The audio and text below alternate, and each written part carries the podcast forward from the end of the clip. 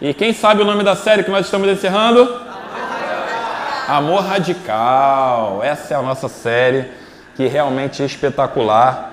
E falando sobre essa série, hoje eu vou realmente me prender e me ater muito às minhas notas, porque enquanto o Espírito Santo, enquanto eu colocava em ordem aqui tudo que o Espírito Santo colocou no meu coração, eu fui realmente fazendo questão de pontuar. Normalmente eu não dou ponto 1, ponto 2, ponto 3, mas hoje eu tenho ponto 1, ponto 2, ponto 3 para vocês.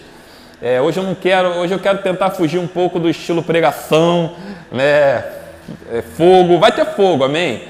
Mas eu quero fugir um pouco desse, é, de maneira intencional desse lugar para trazer realmente um ensino, algo que vai é, não só mexer e agitar é, o teu exterior hum, e, e, também né, o teu interior, a questão do fogo do Espírito, mas algo que vai abrir o seu entendimento, porque é, é, o ensino, é a exposição da palavra. A palavra diz, lá em Salmo 119, que a exposição às tuas palavras concede graça aos humildes. Ela abre o nosso entendimento, faz com que resplandeça o nosso entendimento para a compreensão daquilo que Deus quer fazer. Amém?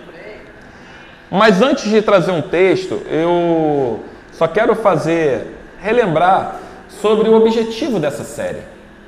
É, embora a gente esteja falando sobre amor radical, uma coisa que precisa ficar claro para nós é que a principal ideia dessa série não é, não se trata em falar do amor incontestável e radical de Deus por nós.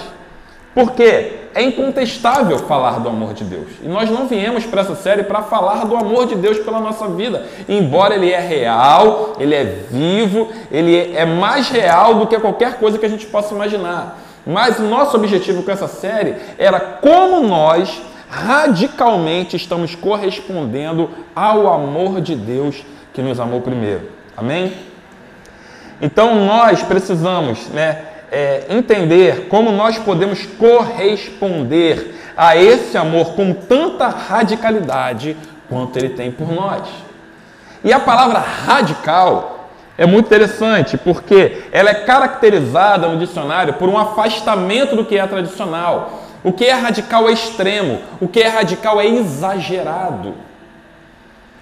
Então, quando falamos de um amor radical, o amor que Deus tem por mim e por você, ao qual nós temos o compromisso, pela graça dele derramada em nós, de corresponder, é um amor extremo, é um amor exagerado, é um amor não tradicional. E nós precisamos aprender a amar a Deus dessa mesma forma, como ele nos amou.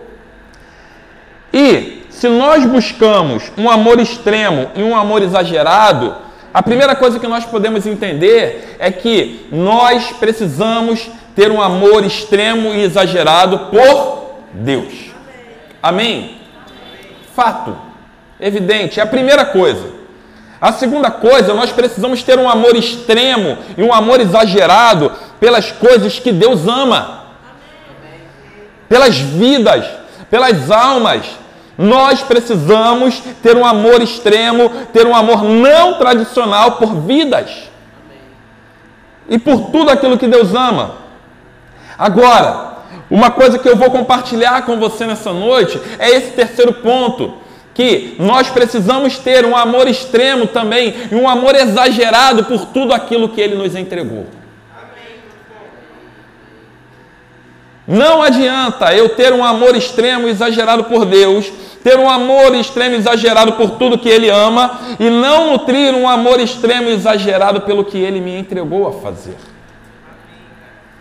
Talvez o encerramento dessa série Amor Radical ela vai ser uma introdução porque nós vamos viver no próximo, nos próximos domingos sobre amor pela casa. E dificilmente nós iremos conseguir perseverar até o fim sem essa profundidade na totalidade do amor de Deus. A gente é muito de extremos, mas não desse extremo e exagero do amor, da radicalidade. Nós somos muito de extremos. Ou é tudo Deus e, e o resto que se lasque, ou é tudo fazer coisas, é tudo amar tudo que Deus me dá e esquecer Deus e esquecer as coisas que Deus ama. Não! Deus nos chamou para um lugar de radicalidade intencional, sabendo que eu preciso ser exagerado em todas as esferas com Ele. Eu esqueci, eu estava tentando, estou tentando até agora lembrar aquela palavra que as pessoas falam quando você é, é muito devota, fanático. Obrigado, Espírito Santo. Fanático. Quantos já ouviram aqui, você que é crente há muito tempo, e que você, né, aquele amor, aquela fascinação por Jesus, você ouviu falar assim: ah, você não deve ser fanático. Você já ouviu isso? Eu quero dizer para você: se você não é fanático, você é tradicional. Agora, se você quer ser exagerado e extremo, você vai precisar ser fanático, querido. Fanático por Jesus, fanático por Deus, fanático pelo que Ele ama e fanático pelo que Ele entregou para você fazer. Porque ele, ele, ele, ele ama, Ele ama pessoas que o devotem e devotem tudo que Ele é, tudo que Ele tem, tudo que Ele entrega de todo o coração. Amém? Marcos 12, esse ainda não é o texto principal, mas só para você entender um pouco do que eu estou falando, vai falando sobre o mandamento e diz assim: olha, Marcos 12, 29 a 31. Se você está tomando notas, anota isso. Se você não está tomando notas, eu quero te encorajar, volte, passe a tomar notas. Eu já me arrependi. Comprei um caderno, já peguei a minha caneta que o apóstolo me deu de presente há, um, há muito tempo atrás, que estava é, ficando dura a pontinha já, e estou usando. Volte a tomar notas.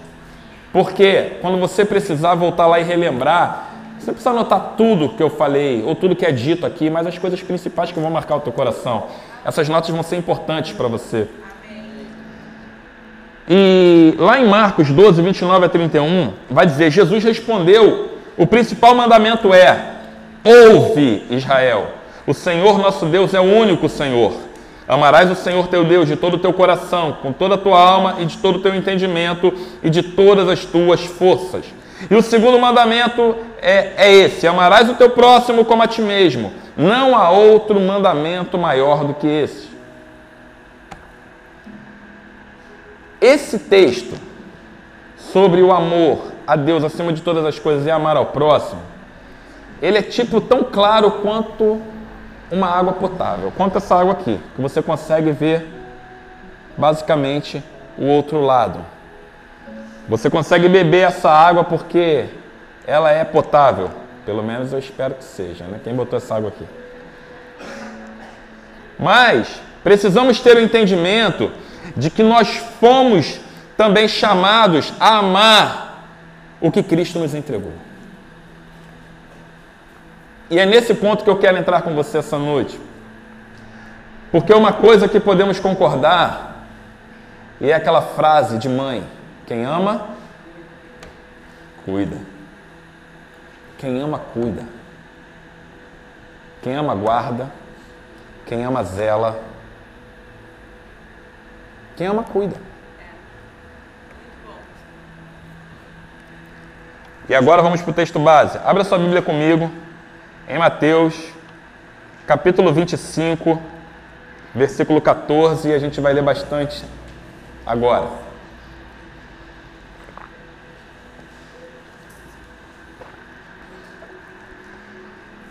Enquanto você abre, fala assim: Deus, me, deu seus talentos, para que eu, administre. Deus me deu os seus talentos, para que eu ame. Amém. E diz assim, do verso 14 de Mateus 25, só contextualizando aqui, Mateus 25 já é depois que Jesus fala a respeito da grande tribulação. Ele está falando aqui de práticas e condutas que eu e você precisamos ter no entendimento de reino.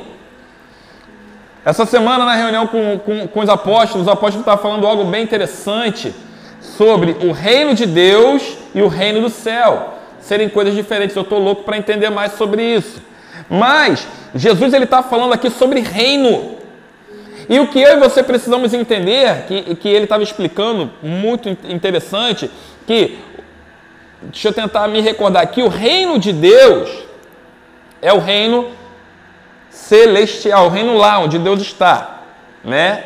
E o reino do céu é o reino que nós vivemos, não quando nós vamos a Deus, é o reino que nós vivemos a partir de agora. Quando Jesus falou, o reino do céu chegou. Arrependam-se, creiam no Evangelho, porque dessa forma você vai viver o reino do céu na terra. Nós fomos chamados para reinar com Cristo na eternidade, sim, mas a partir de agora. Então, quando nós lemos Mateus capítulo 25, que ele vai trazendo algumas parábolas, ele vai falando como os seus reis e sacerdotes na terra precisam se comportar em relação às coisas que ele nos entrega.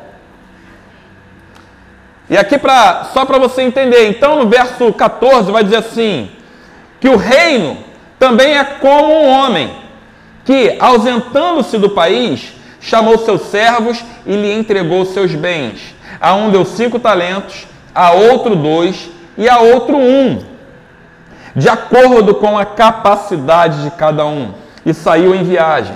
O que havia recebido cinco talentos foi negociá-los imediatamente e ganhou mais cinco.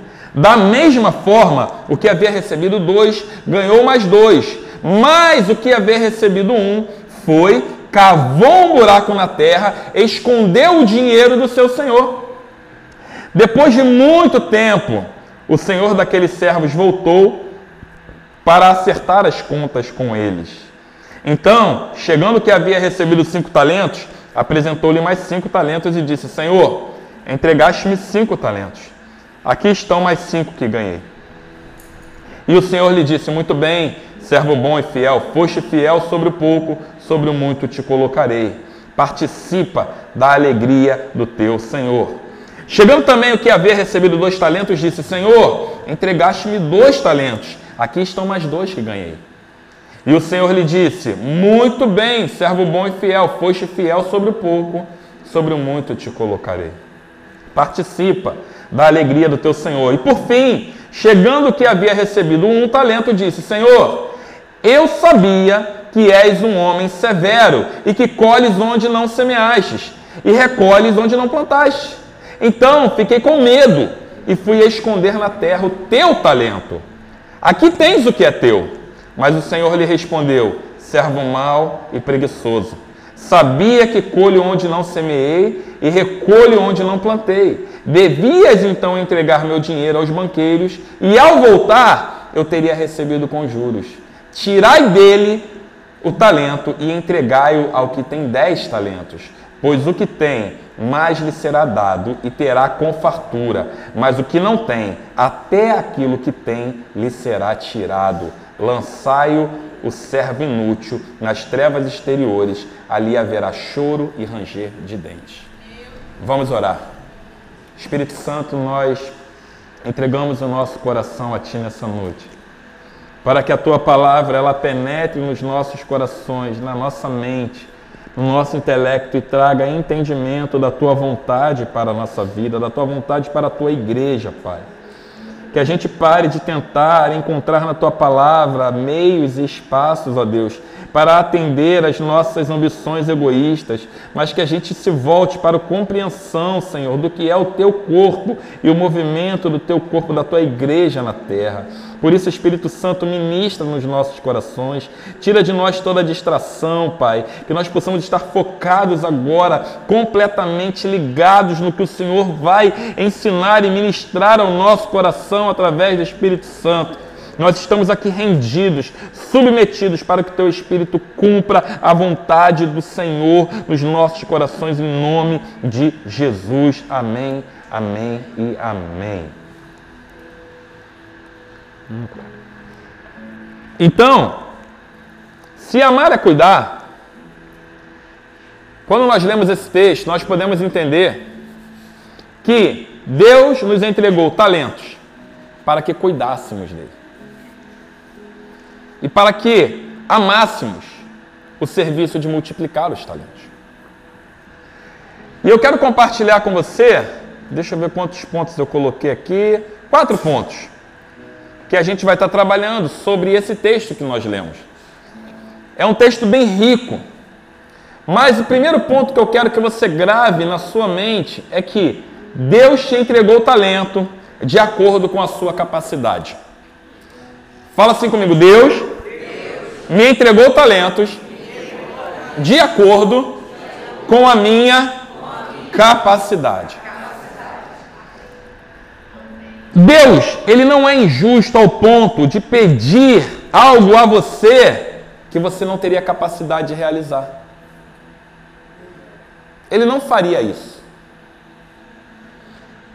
Ele não é como eu e você.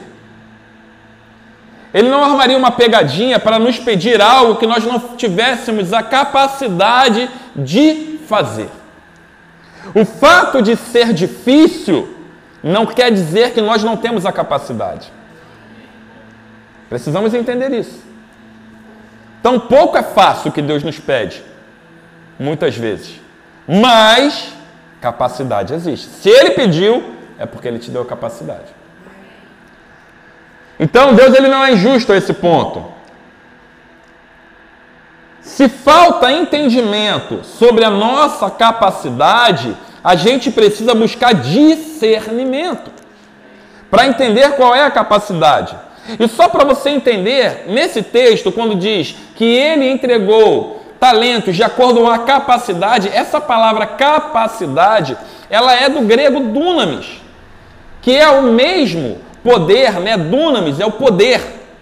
É o mesmo dunamis, o mesmo poder dado por Cristo ao derramar o Espírito Santo lá em Atos, no capítulo 2, 1 e 2 ali.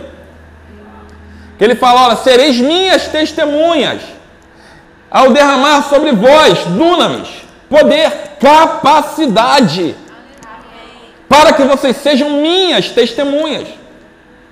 Então, tudo que Deus nos pede ele nos deu poder no espírito para realizar. Agora, se a gente for para Atos rapidinho, quando fala e sereis minhas testemunhas, que testemunhas? Testemunha do grego martus, martírio. Testemunhas que sejam capazes de morrer pela minha obra. Oh, é fácil isso? Não, mas é poder. Então você vai ver que capacidade e facilidade não anda junto. O fato de você ser capaz de fazer algo não torna esse algo que você tem que fazer fácil.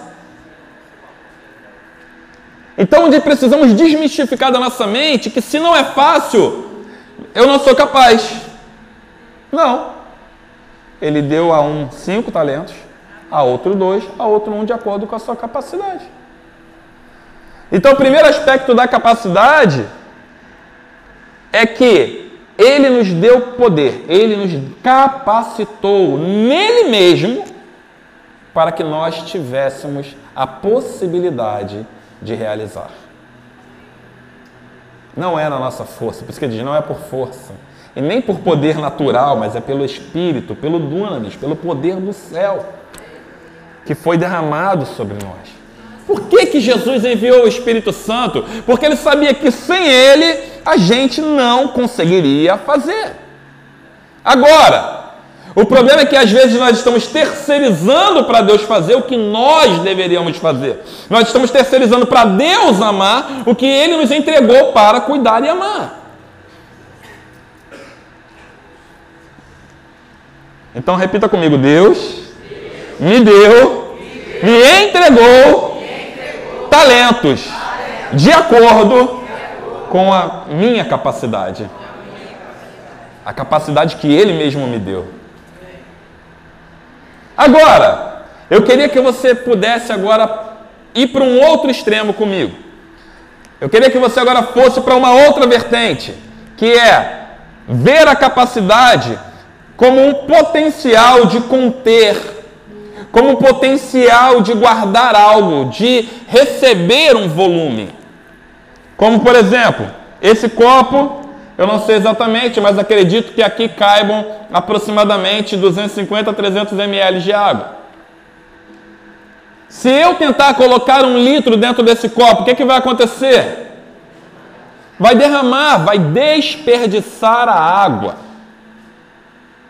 Porque eu tentei colocar nesse copo uma quantidade de talento que ele não comporta. E eu não, eu iria logo desperdiçar talento, que é água. Então eu entendo que o mesmo Deus que derrama do seu poder e nos dá capacidade para, ele também pode ampliar a nossa capacidade. Ele também pode virar para nós: olha, você hoje é um copo que cabe 300 ml, mas você pode caber um litro. Você pode caber 10 mil litros. Você pode se tornar uma, uma, um, um, um lugar de onde, do seu interior, vai jorrar uma fonte para a vida eterna. Poder. Dunamis dele, de acordo com a capacidade de cada um. Então nós podemos buscar a Deus por mais capacidade para suportar por mais capacidade para fazer, por mais capacidade para realizar. Não é realizar para o nosso benefício, não é realizar para satisfazer o nosso ego, é realizar porque nós amamos aquilo que Ele nos deu para fazer. O que Deus te deu, o talento que Ele derramou sobre você para executar, Ele não deu para você porque ele não tinha nada melhor para fazer. Ele deu para você porque ele confiou em você. Nesse texto que nós lemos, ele confiou naqueles três servos. E ele não deu de acordo com o merecimento. Ele deu de acordo com a capacidade que cada um tinha de realizar. Não. A recompensa que foi entra na alegria do teu Senhor foi o merecimento do entendimento de que obrigado pelo que o Senhor me deu mas já que era teu e não era meu, eu amo que o Senhor me deu, então logo eu multipliquei os talentos e te entreguei multiplicado. Deus não te chamou para ser crente. Deus não me chamou para o Evangelho para que a gente não multiplique. Não. Aqui não tem um exército de incapazes. Tem um exército de homens e mulheres cheios do Espírito Santo e que são capacitados por Ele para realizar toda a boa obra. Caraca! Dessa forma, nós vamos entrar pela porta da igreja, não de cabeça baixa, mas de cabeça erguida, não por orgulho, mas cheio de orgulho ao mesmo tempo, porque o meu Pai me capacitou. Porque Jesus, ele falou: Olha, eu vou para o Pai, mas vocês vão ficar e vocês vão fazer obras maiores do que eu fiz. Ele não falou, olha, eu vou para o Pai, você vai sentar na tua cadeira de crente, você vai ficar ali quietinho e o Pai vai fazer obras maiores enquanto você só recebe. Ou, oh, acorda, o cara que fez isso experimentou um lugar de choro e ranger de dente. Vira para o irmão que está do outro lado, sacode ele assim, com aquele amor santo, cotovelada na costela, aquela que machuca. Fala assim: olha, você tem capacidade. Vira para o outro e fala assim: ó, você pode mais. Fala assim: amplia a tua capacidade. Eu posso garantir para você uma coisa: vai doer vai doer. Ampliar sua capacidade vai doer. Porque você vai ter que ir além do, da força, você vai ter que partir para o esforço. Vai ser extra. Lembra do amor radical? Ele é exagerado, ele é extremo. Precisamos estar num lugar de uma capacidade radical, querido, de uma capacidade exagerada, de uma capacidade extrema. Deus quer te levar para esse lugar. Deus quer te levar para esse lugar. Agora, a pergunta que eu vou te fazer é: você quer ir para esse lugar? Você quer, tipo, eu quero entrar na alegria do meu Senhor? Perceba, quando você investe seu tempo meditando sobre isso na sua vida, na sua existência, você para de perder o seu tempo meditando nas, nas, nas pessoas e no que elas fazem ou deixam de fazer, ou se elas te ofenderam ou deixaram de ofender. Porque você vai cuidar do que Deus te deu. Deixa que o outro vai dar conta do que Deus deu para ele, cara. Deus tem mais para você, Deus tem mais para nós, como igreja. Glória a Deus, amém. Uh! Amar de maneira radical irá produzir em nós um desejo de reter mais para produzir mais. Ou, com 300 ml de água, eu mato talvez, se for uma sede bem mediana, eu mato uma sede de uma pessoa que tem sede média. Agora, como eu mato a sede de todo mundo que está aqui com isso daqui? Não tem como. É preciso uma caixa d'água. É por isso que Jesus fala: aquele que crê em mim, do seu interior fluirão rios de água viva. Ele entende que a capacidade ela é inesgotável. Ela vai até onde você falar, Senhor, me leva, me enche, me preenche, me conduz, me capacita, me prepara. Eu estou aqui. Eu te amo, eu amo que o Senhor, eu amo quem o Senhor é, eu amo que o Senhor ama, mas eu também amo o que o Senhor me entregou a fazer. Gente, eu amo, eu amo o que o Senhor me entregou a fazer. Eu amo. Não é a coisa mais fácil do planeta, mas eu amo. Amém? Segundo ponto. Ah, não, ainda lendo o primeiro ponto, antes de você botar o dois. Às vezes nós temos medo de abrir esse espaço, essa capacidade. Ou temos medo de nos envolver mais. Sabe por quê? Para não correr o risco, os riscos reais do perigo de lidar com o poder de Deus em nós. Aquele homem, o terceiro que ganhou um talento, ele teve medo. Sabe por quê? Você lidar com o poder de Deus em você é perigoso. É perigoso. Você já viu aquelas pessoas, uma crença limitante talvez? Ah, eu não quero ter dinheiro não, porque eu, eu vi o que dinheiro fez na minha família. Eu vi como o dinheiro ali destruiu o meu lar. Então eu não quero ter dinheiro. Eu não, não, esquece. Se você é essa pessoa, me procura no final, eu vou te dar o meu Pix, eu administro para você. Mas brincadeiras à parte, a verdade é que é o medo de, de lidar com algo que pode te corromper. O poder de Deus, ele pode nos corromper. Não Deus, mas a maldade do nosso coração. Agora, a verdade é que ou eu assumo o risco de lidar diariamente com o poder de Deus se ampliando na minha vida, ou eu enterro o talento e já assino a minha sentença de morte.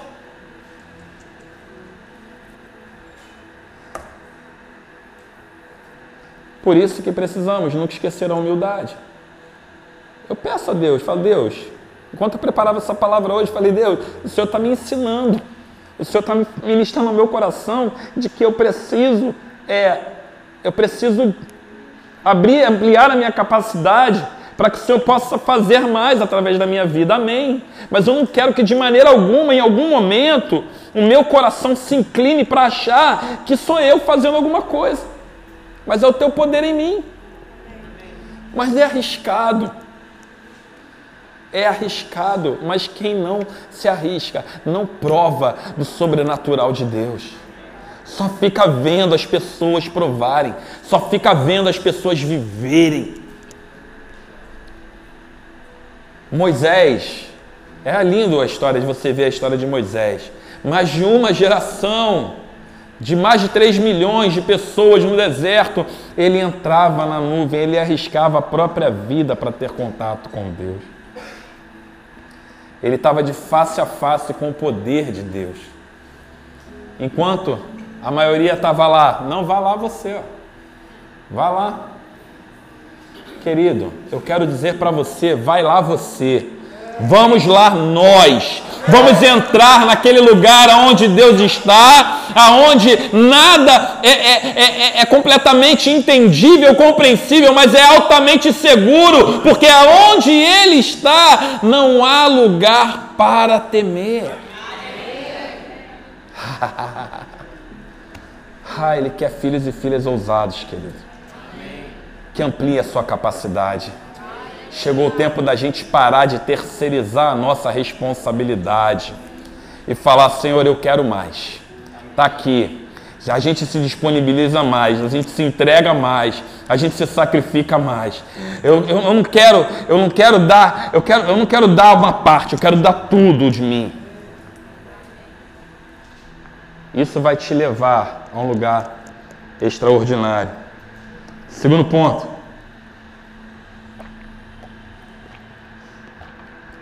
Se o primeiro ponto é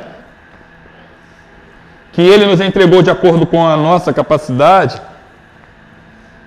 que ele mesmo nos deu, o segundo ponto é sobre os diligentes. Os diligentes negociam imediatamente. Ali nós lemos que imediatamente ele saiu e negociou e fez mais cinco talentos. O outro, do mesmo modo que imediatamente saiu e negociou outros talentos dois dele.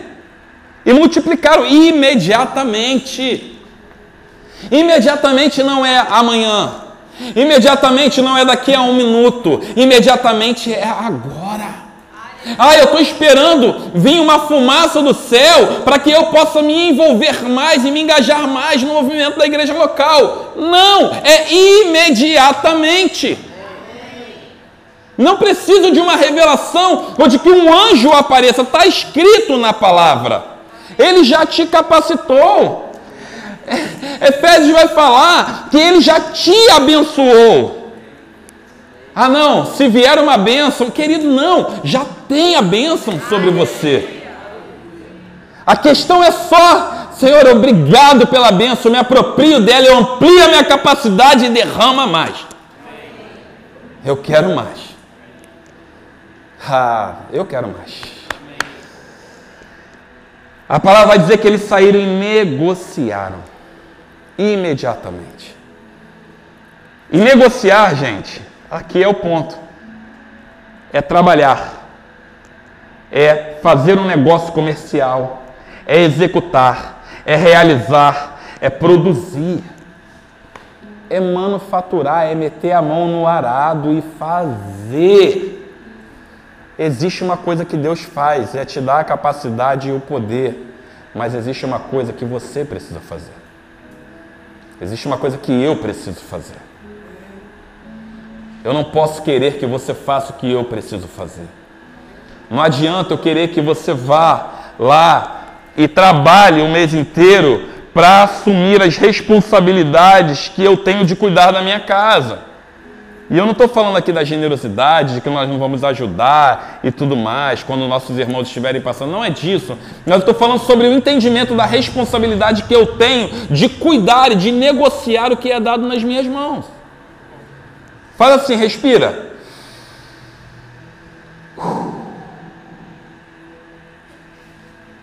Deus te deu isso. O que, que falta para você fazer? Você tem tudo o que você precisa, você respira. Quando Cristo nos entrega algo, ou quando nos colocamos disponíveis para Ele, nós precisamos produzir e fazer algo com isso imediatamente. Imediatamente, não é amanhã. A verdade que o diabo Falei esse nome. Dentro da igreja, dá azar. O diabo, aquele chifrudo, eu nem sei se ele tem chifre, duvido. Se ele tivesse chifre é muito feio. O diabo ele não quer que você produza. Ele não quer. Ele não quer que você produza. Sabe, aquele sopro assim, olha, senta aí, querido. Deus faz. Só Deus faz. Fica aí, ó. Só Deus faz. Não, você não precisa fazer nada, não. Não precisa se esforçar, não, tá? Não precisa se esforçar, não. Fica quietinho aí. Sabe por quê? Ele está cavando, ele está te ajudando a abrir o buraco para você enterrar o teu talento. Ele não quer que você faça, ele quer que você enterre. Ele quer que você e eu, ele quer que a gente pegue o talento que ele tem, que Deus nos deu, a gente cave um buraco bem fundo, o mais fundo possível, enterre lá. Ele quer que você confunda, tá? Ele quer que você confunda talento com semente, querido. Não, você semear os meus talentos na terra, tampar com. Ah, assim, não. O diabo, ele não quer que você produza. Ele quer que você enterre. E aí eu vou para o ponto 3 rapidamente. Porque se os diligentes negociam imediatamente, o que, que os negligentes fazem? Enterra. Esse é o ponto 3. Os negligentes enterram. E agora nós precisamos saber: estamos vivos, temos talentos, mas nós estamos enterrando, já enterramos ou estamos pensando em enterrar? Ou já estamos negociando imediatamente? Precisamos chegar nesse entendimento. E aí é uma avaliação crítica que cada um vai precisar fazer. Senão, se olhar para mim e ficar observando se eu estou enterrando se eu estou negociando meus talentos, não. Cada um ali deu conta do que Deus deu a ele. Se Deus tem te chamado para esse lugar, se Deus tem te chamado para esse tempo, se Deus tem te chamado para essa estação, cuida do teu talento e para de cuidar do talento dos outros. Às vezes a gente está enterrando o nosso talento, está querendo multiplicar o talento dos outros. Cara, esquece isso. Tu acha que tua vida só não é demais para você se preocupar com ela, não? Só a minha já tira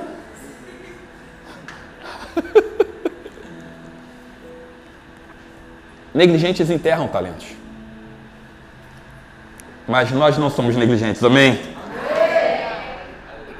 Os negligentes, além de não abrir espaço para receber mais, escondem o que receberam para não precisar dar conta daquilo.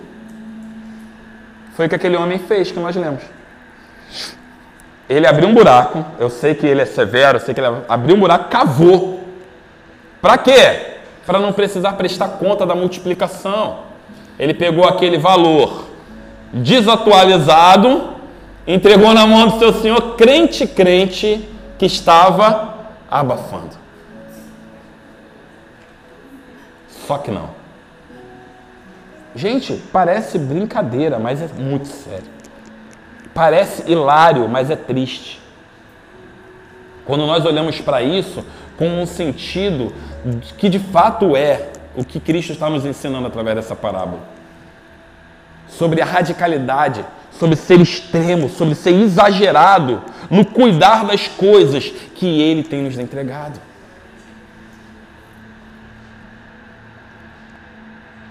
Todos nós vamos prestar conta em algum momento. Todos nós. E como eu falei anteriormente, talento não é semente. Semente a gente enterra. Ok? Todos nós temos sementes, amém? Semente a gente enterra. Agora, talento a gente externa. Telen, semente enterra. Talento externa. Semente longe da vista de todos. Talento evidencia quem Cristo é. Mas como assim, pastor? Então, uau. Vou botar um holofote aqui agora e. Não, não, não, não. A verdade aqui é.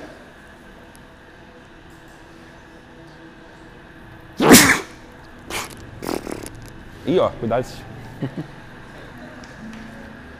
A verdade é que tudo que é extremo é exagerado. E tudo que é exagerado é evidente. O amor radical, o cuidado radical, o zelo radical pelas coisas que Deus tem nos dado, precisa ser evidente. Jesus ele fala lá em Mateus 5,14: Vós sois a luz do mundo. E não se pode esconder uma cidade em cima de um monte. É impossível. Porque uma cidade ela é imponente, uma cidade ela é exagerada. Como eu vou esconder em cima de um monte? Ele fala então: a luz de vocês precisa brilhar. O talento e a capacidade de vocês que vocês estão andando precisa brilhar, precisa refletir a glória do Evangelho de Deus em Cristo Jesus. E aí entra aquele medinho, é o diabo sopra no teu ouvido. Brilha não, querido. Não exagera não. Não exagera não, porque ó, aí, ó, você se exaltando aí, ó, se autoproclamando. Não, você está proclamando rei. Quando você é sal da terra, quando você é luz do mundo, quando você entende né, quem você é, os talentos que ele te deu, quando você se humilha, quando você permite que o Espírito Santo te coloque no seu lugar, porque isso ele faz com a gente constantemente. Ele é mestre em nos colocar no nosso lugar. Se preocupa em se posicionar nos talentos que Deus te deu e Deus vai se preocupar em colocar você no seu lugar quando precisar. Ele vai cuidar disso, fica tranquilo. O amor radical, então, ele é evidente.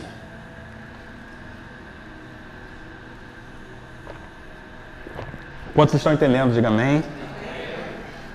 E o quarto e último ponto. A palavra diz que ele derramou do seu espírito, dunamis, poder sobre nós.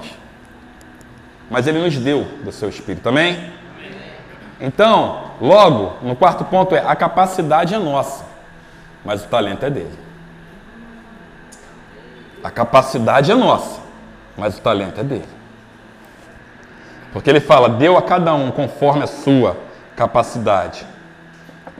Agora, uma pergunta para você, para você refletir. Você investiria 100 mil reais numa empresa que não tem capacidade de administrar o seu dinheiro para fazer ele multiplicar? Investiria? Se você tivesse agora um milhão de reais e você colocaria num banco falido para ele multiplicar o seu dinheiro? Não, né? E também Cristo não faria isso, não, querido. Por isso que ele deu a você o talento dele. Você não é falido. Você não é falido, você não é falido. Nós não somos falidos, querido. Nós não somos incapazes. Ele nos capacitou, ele deu da sua capacidade para que ela fosse nossa. E ele deu os talentos, ele providenciou a capacidade. E ele providenciou o talento, mas a única coisa que ele quer de volta é o talento. Ele não vai tomar a tua capacidade mas ele vem rebuscar os talentos. E você pode ampliar a tua capacidade. Cristo não faria isso. Ele entregou para você e para mim a capacidade de fazer. A capacidade de multiplicar o que ele tem nos dado. Em Filipenses 2, 12 a 16, o apóstolo Paulo vai falar assim, meus amados, como sempre, vocês obedeceram, não somente na minha presença, porém muito mais agora na minha ausência. Olha o que ele fala: realizai a vossa salvação com temor e tremor, porque é Deus quem produz em vós tanto o querer como o realizar, segundo a sua boa vontade. E aí ele fala: fazei, fala, fazei, todas as coisas sem queixas nem discórdias para que vos torneis filhos de Deus irrepreensíveis, sinceros, íntegros, no meio de uma geração corrupta e perversa, na qual resplandeceis, fala resplandeceis, na qual vocês devem resplandecer como luminares no mundo, retendo a palavra da vida, para que no dia de Cristo eu tenha motivo de me orgulhar do fato de que não foi em vão que corri ou trabalhei. Cara, ele fala sobre realize a vossa salvação com temor e tremor. Quando eu li isso, eu fiquei pensando, porque muitas vezes nós pensamos que o fato de nós simplesmente pegarmos é, é, é, não utilizar talentos que Deus nos dá e não negociar talentos só nos torna, tipo assim, é, não participantes de uma recompensa. Mas tá tudo bem, estamos com Deus. Mas quando eu leio a parábola dos talentos, eu vejo que aquele cara que enterrou os talentos, ele sabia quem era Deus. Ele sabia da severidade de Deus. Romanos 11 vai falar: considere, pois, a bondade e a severidade de Deus. Deus tem a bondade, mas tem a severidade. Ele conhecia Deus, ele sabia quem Deus era. Mas isso não foi suficiente para ele se posicionar e agir. Só saber quem Deus é, só saber o que Jesus fez, não nos garante uma eternidade do lado dele. Não é suficiente. Mas então, peraí. Então eu preciso realizar para ser salvo? Não é disso que eu estou falando. Mas você vai ver à frente o que, que a salvação de Cristo, a graça de Jesus produz em nós. Porque é isso que Paulo fala, olha, realize a salvação de vocês. Esse termo realizar, ele é muito utilizado no mercado financeiro, por exemplo, só para você ter uma ideia. Você coloca um valor lá no dia e você está fazendo de repente uma compra de uma bolsa de valores, você está comprando lá moeda, é comprando um, um, papel né? Que é assim que fala na bolsa de valores. Você está comprando papel.